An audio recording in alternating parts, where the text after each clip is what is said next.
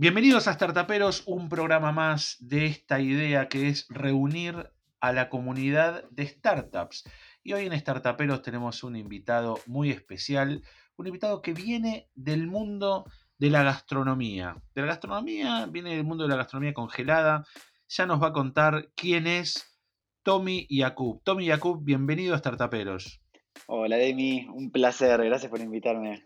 Si tenemos que eh, contarle a toda la gente que escucha este podcast, ¿quién es Tommy Yakub desde la mirada de Tommy Yakub?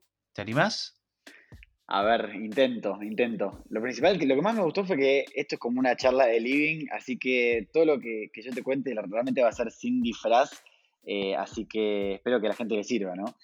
¿Quién soy yo? Mira, me parece que, que la manera de definirme sería un emprendedor que, realmente no se da por vencido y esa gente, viste, que intenta, intenta, intenta, eh, intentando aprender obviamente entre una cosa y otra, ¿no? Y, creo que lo más importante es que me siento transparente en todo lo que hago. O sea, yo si hago algo o recomiendo algo es porque realmente creo en eso. Eh, no podría vender un producto que no, que no confío o no podría estar nunca en una industria que a mí que no me interesa personalmente siempre cuando te imaginabas de, no de chico, pero ya de estudiante secundario o de universitario, de si llegaras a ser emprendedor, ¿te veías en el mundo de la gastronomía o es algo que ocurrió? Mira, te voy a decir algo muy loco. Yo a los 16 años ya había hecho mi, primer emprendimiento de alcohol en gel. O sea, en este momento creo que sería en, un yate. A ver, para, para, para. ¿Y cómo, cómo, cómo fue ese emprendimiento? O sea, ¿qué fue? ¿A qué, bueno, dijiste a los 16. Sí, 16 años nos pusimos a vender alcohol en gel, pleno, plena crisis. ¿Cómo se llamaba este, esto que había? Em, ¿La gripe aviar? ¿Qué es? Sí, sí, sí, sí, la gripe A, plena gripe A, nos pusimos a vender alcohol en gel. Eh, tenía 16 años, pero ahí lo, lo más loco es que por un lado estaban las ganas de emprender y por otro lado yo ya desde ese momento yo decía, como mis hijos vienen del rubro de gastronomía, tienen restaurantes, yo decía, ¿sabes qué? Voy a cambiar algo de la gastronomía, pero no voy a hacer que la gente vaya al restaurante. Voy a hacer que sea al revés, como que las mesas vayan a las personas, sin entender qué carajo estaba diciendo. Y de hecho, cuando yo lo decía, decía, no sé cómo lo voy a hacer. Pero lo más loco es que hoy en día estoy haciendo eso 10 años después. Bueno, vos tenés qué edad tenés entonces hoy? 26. 26. ¿Cómo describirías tu emprendimiento? Ponerle que la gente no sabe lo que es Simplit, les contamos a todos que se llama Simplit, el, emprendimiento, la startup o la empresa ya a esta altura de Tommy Yakub. Eh, ¿Qué es Simplit? Simplit son comidas caseras que vienen congeladas para que vos puedas hacer en 15 minutos. Eso sería la, la, respuesta rápida. Y básicamente lo que hicimos fue revolucionar la típica vianda, haciendo que vos tengas un montón de comidas distintas en el freezer, pero que queden como recién hechas.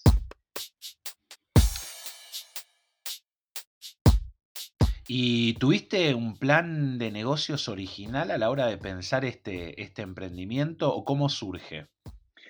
Mira, el plan inicial fue mientras que yo estaba trabajando en la aceleradora de startups en, Quilmes, con Mundo, Mundo Corpo de alguna manera. Quilmes, para, perdóname, para los que, para, los que sean del exterior y no conozcan, Quilmes es una empresa cervecera, ¿no? Sí, es bueno, la cervecera más grande del mundo, AB InBev, eh, en Argentina es cervecería Quilmes. Y ahí estuve dos años y básicamente lo que, lo que vi con, con mi socio fue que había una empresa en Estados Unidos que se llamaba Blue Apron, que vendían cajas con ingredientes. Y como todo emprendedor, a ver, uno se da vuelta y dice, a ver, ¿qué, qué tengo o de qué, qué sé hacer? Y claro, yo vi mi familia que tenía restaurantes y dije, bueno, a ver, si tenemos la parte productiva, montemos el negocio. Y, básicamente ahí empezó como el primer fail gigante. Donde, ¿Cuál fue? Mira, el primer fail gigante fue entender que nosotros queríamos hacer una empresa de, de food, pero que era food tech porque se vendía online y era e-commerce y decíamos no somos programadores. Entonces contratamos unos programadores que estuvimos ocho meses para crear la plataforma, cuando en realidad existen plataformas que vos hoy en un día tenés un e-commerce funcionando eh, y ahí perdimos unos 16 mil dólares. Ah, bueno, bueno, para, para, para.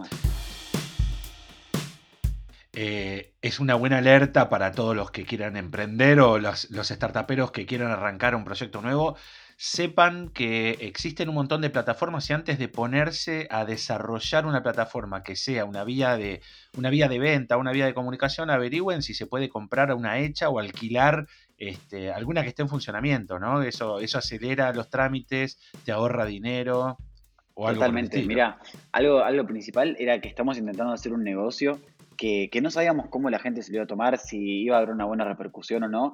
Entonces, básicamente es, como ese negocio va a cambiar, porque nunca, nunca, nunca nadie le va a pegar 100% de lo que se imagina a lo que realmente pasa, entonces uno tiene que tener esa cintura. Y realmente, en este caso, justo mandar a hacer una plataforma de cero, cuando no sabes ni cómo hacer el flow online de la gente, dónde va a entrar, qué van a buscar, es muy arriesgado. Más que nada por eso, porque uno no puede predecir qué es lo que va a pasar. Para, y una, cosa importante, Tommy. Estamos este, con Tommy Yakub, es uno de los socios de Simplit. Tommy, eh, muchos pueden pensar que eh, tener una empresa de comidas es, eh, es como el desprendimiento natural de a una persona que le gusta cocinar. ¿Es ese tu caso? No es mi caso, de hecho todo lo contrario, yo no tengo idea cómo, o sea, prender el horno ya aprendí en estos tiempos, pero hasta ahí, digamos, lo prendo y que otro cocine. Realmente no, no hace falta y lo que yo siempre digo es, yo podría estar vendiendo comida como podría estar vendiendo zapatillas o algo, digo, puede ser cualquier producto mientras que yo me sienta reflejado, digamos, en que estoy haciendo algo positivo, ¿no? Em, pero digo, comida es, es como, es un intercambiable, digamos, podría ser otra cosa. Bueno, y escúchame, Tommy, ustedes arrancan eh, el emprendimiento, la startup, con una idea de negocios. La idea de negocio, ¿en qué consistía? ¿Era vender qué y vender a cuánto y vender cuántos? Básicamente era vender kits de comida para que vos te cocinaras en tus casas. Y estaba apuntado a las reuniones, básicamente eran menús que no te vas a hacer en un martes a la noche, sino que era para un viernes con amigos, en familia. Y, básicamente la gente podía pedir unas ribs con barbacoa y te llegaban todos los ingredientes para hacer entrada, plato principal y postre. Y vos lo disfrutabas en tu casa y era una cena, una cena espectacular. ¿Y eso se mantuvo? ¿Esa idea original eh, la, pudieron sostener? Mira, la sostuvimos más de lo que deberíamos haberla sostenido. Eh, principalmente porque no pudimos ver todas estas alertas que, que, fuimos aprendiendo con el tiempo de entender rápido si algo funciona o no. Entonces lo tuvimos un año funcionando y, realmente digo, hoy si lo hiciera de vuelta, si yo me doy miro ciertas métricas, me doy cuenta que no funciona, se, mata o, se cambia el famoso pivot, digamos, porque acá no estaba funcionando, el volumen no estaba, no estaba aumentando, había un montón de, de cosas que fuimos aprendiendo, como que, por ejemplo, que la gente acá tenía que pedir dos días antes. Y de repente incluso, a ver, en un grupo de WhatsApp de amigos, un viernes no se sabe qué van a hacer a la noche. Imagínate si lo iban a definir un miércoles eh, para comer un viernes. Era, era algo que realmente era muy complicado. Y, uno aprende en cierto punto que cuando uno crea una startup, uno piensa que está todo alrededor de esa startup. Y la realidad es que a la gente no le importa. Entonces, eh, digo, ¿quién se va a organizar en el grupo, ponerla a 10 para comer esa comida el viernes? Si es mucho lío, comen otra cosa. Entonces creo que eso es lo principal. Digo, hoy cuando hablo con una empresa, hablo con un cliente, hablo con... Lo, que intento entender es, parto de la base que a ese cliente no le importa lo que yo estoy haciendo. Claro. Y escúchame, ¿y cuál fue el, evento o la situación que hizo clic y, mostró en el, en el negocio gastronómico de congelados, en tu caso puntual, un antes y un después? ¿Podés eh, reconocer alguna situación puntual que te haya dicho, bueno, es hasta acá, o volanteás o, te, la pegás? Sí, a ver, llegamos al punto de que no teníamos más plata para seguir. Eh, nos estaba, estábamos bancándonos con plata de amigos y familiares y nos dijeron, chicos, no nos podemos mantener más. Y ahí hicimos, ahí donde fue cambió el chip. Eh, básicamente lo que hicimos fue empezar a, a, migrar a estos congelados, que no son el típico congelado, sino que vienen basado al vacío en estas bolsitas sin aire, que lo que hace es eh, que conserva todas las propiedades del alimento. Cuestión, era un producto distinto. Pero acá lo más importante es que dijimos, vendámoslo de otra manera. Y no teníamos página porque acordate que hace un ratito te dije que perdimos 16 mil dólares en una plataforma que no nos funcionaba ni siquiera. Eh, entonces lo que hicimos fue montar publicidades en Facebook que las, las linkeamos directamente a que la gente deje el celular y las llamamos una por una y le mandábamos un link de Mercado Pago. Algo recontrabásico, sin plata. Invertimos 500 pesos en los ads y de repente conseguimos 17 clientes que querían probar estos congelados. Y de repente entendimos, para, si 17 clientes compran 10 platos cada uno, son 170 platos. En dos días vendimos 170 platos comparado con 110 platos que vendíamos mensual después de un año con el otro formato. Y dijimos, bueno, pará, evidentemente cuando uno le encuentra lo que está buscando, esto tiene que se dispara de una manera, uno nota una diferencia. Y eso bueno, ya, es perfecto, estás como marcando un tip para todos los emprendedores, este, startuperos que están escuchando eh, por ahí el problema no es el producto, por ahí el, punto de concentración es la manera en la que lo estás vendiendo, por ahí no es la manera, es la imagen, digo, hay como un montón de puntos en los que uno puede innovar para, para no dar por muerto un proyecto que por ahí no merece morir, ¿no? Digo, hubiera sido fácil pasarte a zapatillas, como decías vos, pero el darle como otra oportunidad al negocio de la gastronomía eh, fue importante. Mira, acá lo más importante es entender cuál de todas esas variables está fallando. Nosotros del producto nunca dudamos que era espectacular porque la gente lo que te decía es, esto es espectacular. Eh, falló el modelo, falló la, instancia también, porque la gente en ese momento, aunque parezca muy loco, no, no estaban pagando con tarjeta. Nos decían que, les daba miedo poner una tarjeta online. Bueno, por suerte, digo, el e-commerce en Argentina fue avanzando muchísimo, pero digo, es eh, cosas que ni siquiera eran nuestra culpa. ¿No entendés?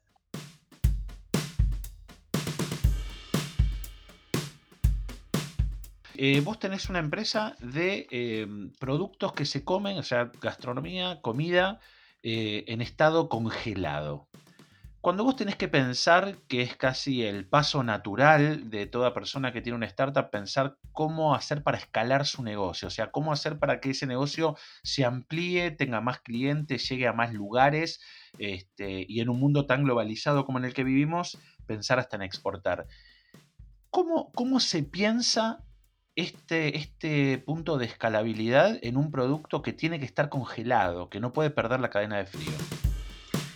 Mira, creo que acá lo principal es entender qué tipo de empresa quiere hacer cada uno. O sea, vos tenés, por ejemplo, si vos quisieras hacer un formato de franquicia donde vos tenés esto y lo vas franquiciando por provincias, está muy bien y es un negocio súper válido.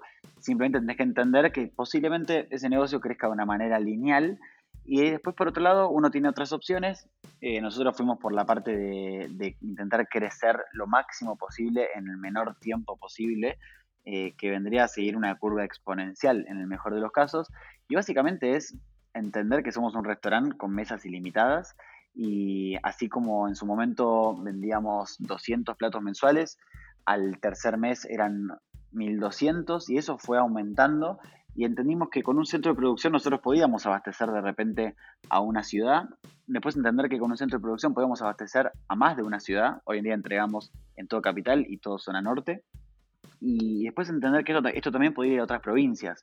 Hasta el punto de entender qué es lo, cuál es el diferencial nuestro. Hoy la parte de producción es solo una parte de todo lo que hacemos. O sea, hoy en día somos una food tech donde básicamente la parte tecnológica es casi tan importante como la parte de producción. La parte tecnológica. A ver, A... ver, explica un poquito más eso. La parte tecnológica me refiero a todos los sistemas que hay detrás para poder adquirir usuarios, para poder retenerlos. Hay todo un entendimiento de cliente que es incluso, es más importante para mí, si lo tuviera que balancear, eh, que la parte de producción. Producción puede producir cualquiera. De hecho, ahora en la parte de en gastronomía en este momento están un montón ofreciendo productos envasados al vacío. La gran diferencia es todo el, laburo que se vino haciendo online en los últimos dos años. Y a lo que voy es, quería, quería el ejemplo de, estamos abriendo Chile, teníamos que haberlo, haberlo abierto este mes, pero bueno, se atrasó un poquito por toda la situación. Y básicamente en Chile no tenemos un centro de producción, pero ¿qué tenemos? Y tenemos una empresa que estuvo durante dos años entendiendo cómo crecer online y ahí ya no importa ni siquiera quién nos produce obviamente, digamos, uno ve la calidad y cosas y detalles, ¿no? Pero una vez que contás al partner, vos pones en funcionamiento, es como un plug and play en cierto punto. Claro, digamos, vos lo que generás también no es solo un negocio de comida, sino que es un negocio de empatía. Totalmente, porque hay una manera de llegar al usuario, que es lo que, lo que decíamos antes, a ver, ¿qué falló en la primera empresa? Y falló en esta empresa de, de productos que venían en caja, envasados al vacío, pero que vos te cocinabas. Eh, en la idea inicial, ¿Qué es lo que falló? Y falló la parte de entender al usuario, entender cómo compraba, entender cuándo le interesaba comprarlo. Bueno, en este momento, toda la fortaleza que tenemos nosotros es todo ese entendimiento que en definitiva tarda tiempo y tarda plata. Plata en entender, plata, por, plata porque uno va a gastar en ads hasta entender cuál de los ads va a funcionar mejor con todas las variables que tienen adentro, entender qué tipo de alianzas a uno le van a hacer mejor. Eh, ese tipo de cosas son las más jodidas y que son el esqueleto de cualquier startup.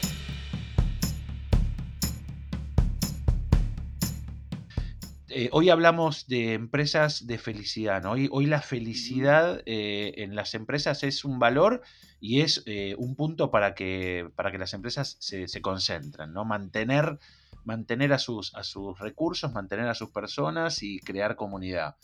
¿Qué parte de la felicidad, o sea, qué parte de Simplit en realidad ocupa la felicidad?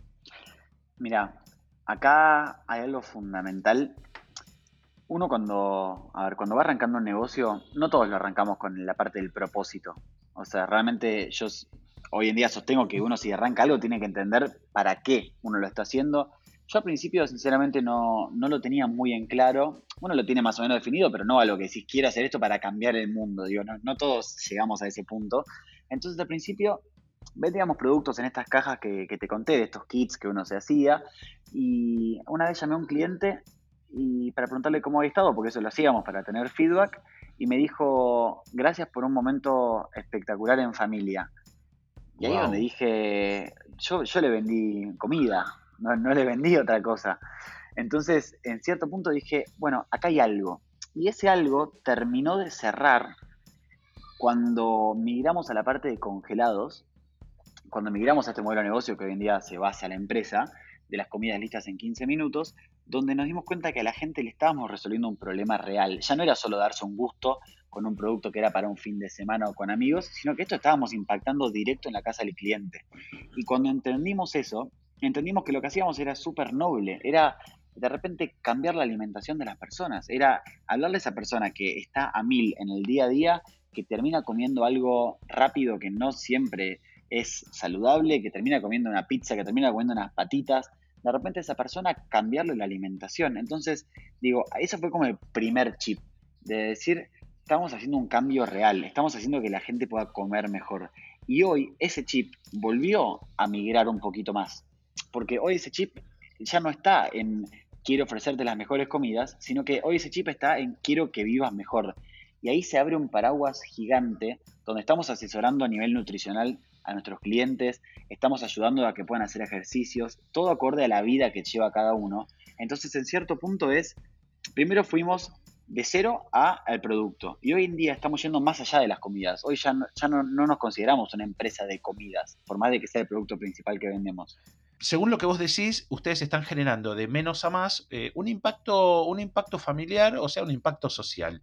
Pero también eh, ustedes de la página de ustedes de simplit.com.ar eh, hablan del impacto social. Que, contanos un poco de qué significa para Simplit el impacto social, qué significa para vos como startupero impactar socialmente y qué es lo que verdaderamente están haciendo en materia de impacto social, no solo transformando la alimentación de la gente y llegando a los clientes. Bien, mira, hay muchas cosas que uno va descubriendo en el camino eh, yo estoy haciendo mucho hincapié en esta charla en toda la parte inicial, que creo que es lo que más sirve. Digo, a, la persona que está escuchando al otro lado en este momento, eh, estamos hablando de las personas que también, bueno, el nombre del programa te lo dice, startuperos, que quieren hacer algo. Eh, la realidad es que en este camino fue un camino, si bien corto a nivel tiempo, porque fueron solo dos años, ya hemos vendido más de 200.000 platos. Entonces, fue un camino que, es súper largo, pero bueno, quiero hacer hincapié en toda esta parte inicial, como decía vos, ¿no? Y toda la parte social eh, a ver, fuimos entendiendo con el tiempo que el impacto que realmente funciona no es el RCE que tienen las multinacionales para poder descontar impuestos y poder, hacer una imagen de sacar una campaña, sino que simplemente esto se basa en el triple impacto. Eh, en el mundo ya es relativamente nuevo, pero muchas empresas lo están haciendo. Básicamente es impacto social, ambiental y eh, económico. Entonces, sí, Básicamente es que la empresa tiene que funcionar y tiene que ser una rueda que gire, porque si la empresa no factura, no pasa a ser una donación. Y nosotros no queremos donar, porque cuando estás donando está dependiendo de vos. Entonces, cuando empezamos a, entender las cosas de esta manera, entendimos, a ver, para, Impacto económico tenemos porque generamos trabajo, porque facturamos, porque somos una empresa que, puede subsistir por sí sola. Impacto social no solo era hacia los clientes, sino que dijimos, a ver, para todo lo que hacemos podemos impactar socialmente a las personas. Y esto se abrieron dos caminos. Por el primero es, ¿por qué no invitamos a personas que hoy en día necesitan trabajar, que están en una situación de vulnerabilidad súper grande, y las traemos al centro de producción, las capacitamos, hacemos un plato y les damos las ganancias de ese plato. De alguna manera es como abrir las puertas de lo que tenemos para que ellas puedan, dentro de todo, ganar algo de plata para subsistir. Y eso lo hicimos, lo hicimos con la chef Feli Pizarro y ya llevan siete versiones de estas cosas que hicimos, donde básicamente la última instancia vinieron mujeres de tres barrios distintos, eh, pudieron hacer un plato en nuestro centro de producción, lo vendieron y con venir a hacer un día de trabajo, ese plato se llevaron lo que ganan en el mes, por la cantidad de ventas que nosotros tuvimos. Y generás algo así como una Day Academy, digamos. Y se genera como una bola que dentro de todo se puede hacer cada vez más grande, ¿no? Pero nosotros a estas mujeres no le estábamos donando, ellas están poniendo su trabajo. Y creo que eso fue lo principal de decir, no es una donación, digamos, yo te, doy el pico y la pala para que ellas puedan producir. Entonces, eso fue por un lado. Y por otro lado, la parte social es que estamos conectándonos con pequeños productores rurales, donde hoy en día eh, presentamos un canal de venta más y cada vez más grande, donde la idea es que ellos se puedan desarrollar para producir sin agrotóxicos, sin agroquímicos, y es donde se conecta todo, ¿no? Porque en definitiva terminamos conectando a un productor con un, con un cliente para que coma mejor. Y toda la, instancia te hace, ya te hace más sentido, ¿no? Y por otro lado, la parte ambiental, donde hoy en día estamos enfocados en reducir lo que es el desperdicio de alimentos. Pensá que solo en Buenos Aires hay una cuenta que te dice que se tiran 400.000 platos de comida por día, que realmente es un montón. Entonces nosotros entendemos que lo que hacemos, entregamos la porción justa, también estamos haciendo que la gente compre menos packaging en el supermercado. Hicimos un estudio donde básicamente entendimos que los que consumen Simply están consumiendo dos bolsitas comparado con si te vas a hacer una receta, vas a comprar posiblemente un tercio más a nivel de, packaging que vas a utilizar. Y bueno, es una, es una lucha que es de a poco, la idea es ser 100% sustentable para el año que viene. Y, bueno, vamos aprendiendo. Hoy el 80% de los productos que nosotros hacemos, del packaging y todo como te viene, es reciclable. Y la idea es llevarlo al 100 para el año que viene.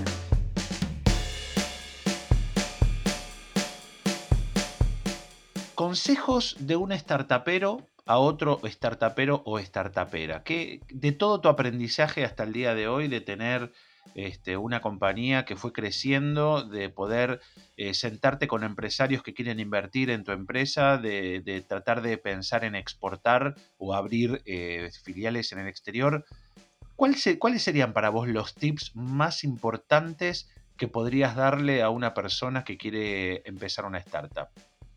Mira, yo lo primero que te diría es, algo que a mí me cambió la cabeza es entender que las opiniones no existen literalmente no existen opiniones. No, no existe el yo creo que, existen los datos. Entonces, cuando uno tiene un negocio que está vendiendo y que tiene ciertas métricas, nadie te puede decir eso no funciona. Ya no es una opinión, pasa un dato. Es sí funciona porque mira, están estos clientes que compran X cosa. Entonces, cuando uno empieza a tomar las decisiones en base a datos, es cuando realmente cambia la ecuación. Por ejemplo, nosotros hemos hecho cosas de este sentido donde queríamos lanzar suscripción y bueno, obviamente la duda nuestra es si la gente lo iba a hacer o no. El desarrollo de la plataforma costaba 3 mil dólares y dijimos, ¿vale la pena hacerlo? Testémoslo. Y le preguntamos a la gente, ¿compraría suscripción? Y le hicimos una landing, básicamente es una página, para que simulando que lo habíamos hecho, no lo habíamos hecho, pero la gente estaba creyendo que sí. Y medimos cuánta gente lo compró. Después la llamamos y le decíamos, mirá, esto es una prueba, la verdad que no, lo compraste realmente, vamos a lanzar suscripción dentro de poquito. Pero creo que tener esa, esa habilidad de, que no hay paredes que te, que te, digamos, que te alejan de resultados, sino que el resultado puede ser súper rápido de medir. Entonces todo lo que hacemos, primero hay que testearlo con datos. No, no hay esto de creo que va a funcionar. Si se lanza es porque ya se testeó previamente y funcionó. Bien, bien. Ese sería como el consejo más fuerte y prioritario para vos, este, para personas que quieren emprender o, o que van a hacerlo. Es que, Demi, si me pongo a ver los grandes fracasos nuestros o los grandes fails que tuvimos, se basaron simplemente por esto.